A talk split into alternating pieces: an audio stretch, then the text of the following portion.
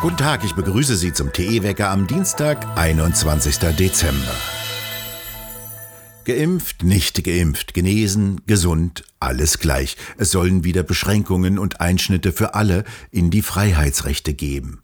Heute beraten die Bundesländer über eine Beschlussvorlage aus dem Kanzleramt.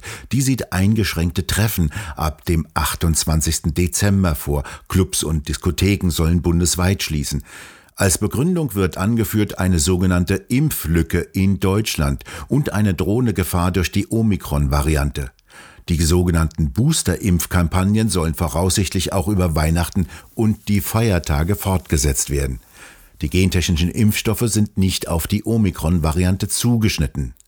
Die Boosterspritze als Weihnachtsgeschenk. In vielen Städten Deutschlands wurden am Montag die Proteste gegen die Corona-Zwangsmaßnahmen und Impfpflicht fortgesetzt. Rund 17.000 Menschen haben in Mecklenburg-Vorpommern in 20 Städten protestiert. Allein in Rostock waren es laut Polizei 10.000 Demonstranten. Die Proteste und Spaziergänge fanden teilweise ohne Anmeldung statt, so meldete die Polizei weiter. Es seien so viele Menschen zusammengekommen wie noch nie seit Beginn der Pandemie. Ebenso fanden in Sachsen zahlreiche Protestzüge statt. Wie die Polizei betonte, sei es ihr in mehreren Städten gelungen, die Umzüge zu stoppen. In Freiberg organisierten mehrere Bundestagsabgeordnete eine Kundgebung unter dem Titel Vernunft statt Angst. In Dresden fuhr ein Autokorso, vor dem Rathaus protestierten Menschen. In Bautzen zogen laut Polizei 500 Demonstranten durch die Stadt. Abgedunkelt wie bei einem Fliegerangriff war die Stadt Ravensburg. Die hatte alle Demonstrationen untersagt, befürchtete aber, dass sich Demonstranten wieder zu einem größeren Protestzug am Abend versammeln. Stadt und Polizei wollten alles versuchen, so hieß es vorher, die Ansammlungen so schnell wie möglich aufzulösen. Zusätzlich schaltete die Stadt die Beleuchtung aller städtischen Gebäude und die gesamte Weihnachtsbeleuchtung aus. Auch der Handel sollte, so wollte es die Stadt, die Schaufenster ausschalten nach dem Motto Wir machen das Licht aus. Laut Polizei demonstrierten 2000 Menschen in der Innenstadt.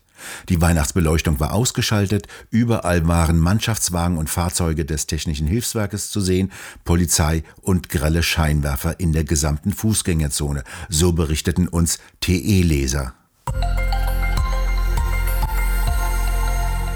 Der nächste Stromanbieter muss Insolvenz anmelden. Die Neckermann Strom AG muss die Belieferung ihrer rund 13.000 Kunden in Deutschland einstellen. Neckermann lieferte vor allem sogenannten Ökostrom und Gas und hat wie andere Unternehmen auch mit ihren Kunden bestehende Verträge. Das Unternehmen konnte die explodierenden Kosten für den Einkauf von Strom und Gas nicht weitergeben. Jetzt übernimmt der örtliche Versorger die Belieferung mit Strom und Gas, allerdings dann zu seinen in der Regel deutlich höheren Preisen.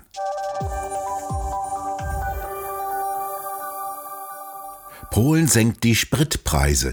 Dort werden die Steuern auf Kraftstoffe deutlich reduziert, denn die Bürger Polens sollen mit einem sogenannten Anti-Inflationsschild vor der Inflation und steigenden Lebenshaltungskosten geschützt werden.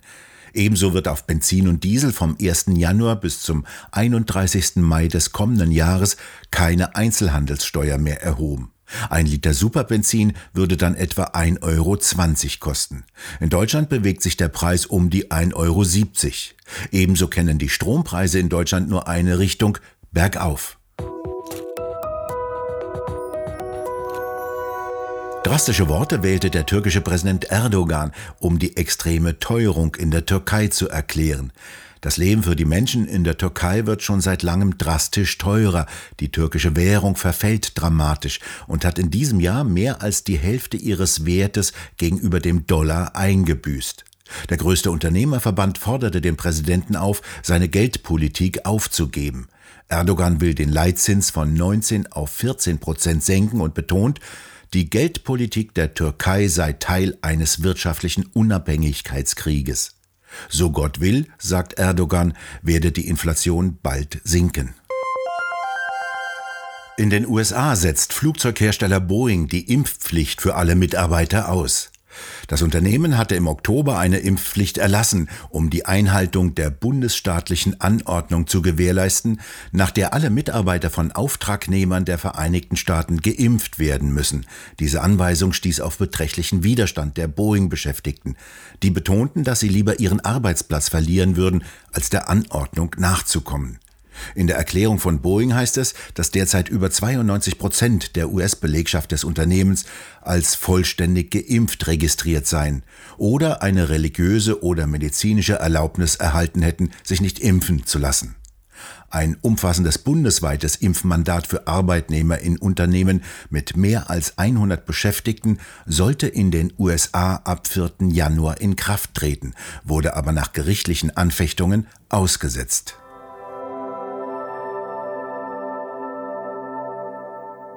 Ab heute wird es wieder heller, genauer ab 14.59 Uhr. Ab dann leitet die Wintersonnenwende mit dem kürzesten Tag des Jahres auf der nördlichen Hemisphäre den astronomischen Winter ein. Aber jetzt werden die Tage wieder länger und heller, langsam, aber sicher. Aber vorher müssen wir noch durch die Rauhnächte, in denen Ungeheuer herumspuken und in verschiedenen Gegenden der kalte Winter mit Lärm verjagt wird. Wir weisen darauf hin, dass diese Meldung sich nur auf kalendarische Ereignisse bezieht.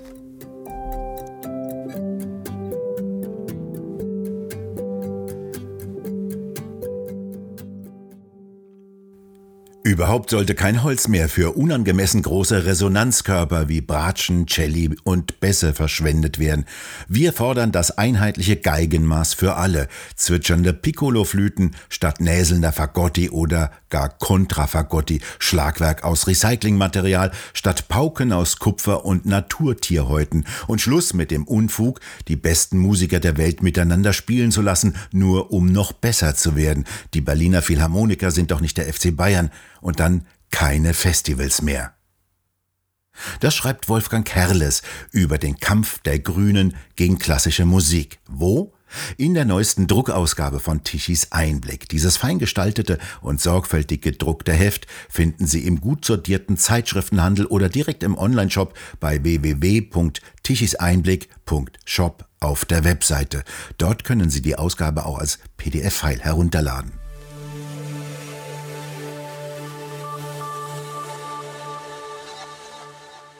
Sehr spannend ist gerade das, was sich die Wettercomputer liefern. Hier findet gerade ein Kampf der unterschiedlichen Wettermodelle statt. Weihnachten mit oder ohne Schnee.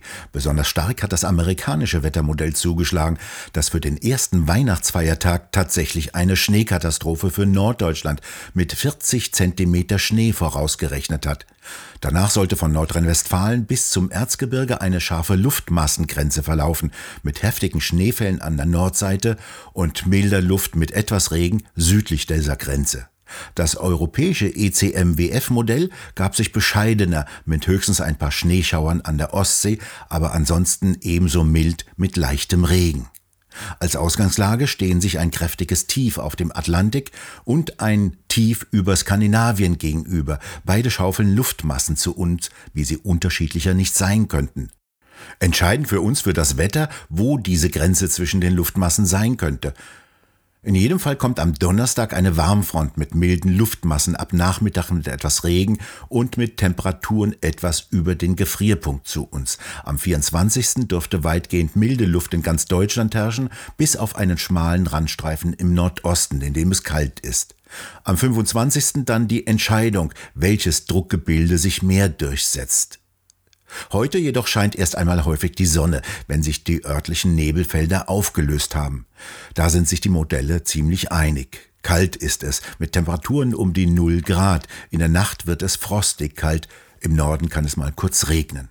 Insgesamt ein schönes Beispiel dafür, wie Wettermodelle nicht in der Lage sind, einigermaßen präzise vorauszuberechnen, wie das Wetter in ein paar Tagen sein wird. Dabei laufen die auf den schnellsten Supercomputern und rechnen mit mehreren hundert Millionen Werten. Nur die Klimaforscher wissen dagegen ganz genau, dass in 50 Jahren die Klimakatastrophe droht, dann, wenn die Menschheit das 1,5 Grad Ziel nicht erreicht, wie bei einem Thermostaten die Temperatur der Erde zurückzudrehen. Wir bedanken uns fürs Zuhören und schön wäre es, wenn Sie uns weiterempfehlen würden. Wir hören uns morgen wieder, wenn Sie mögen.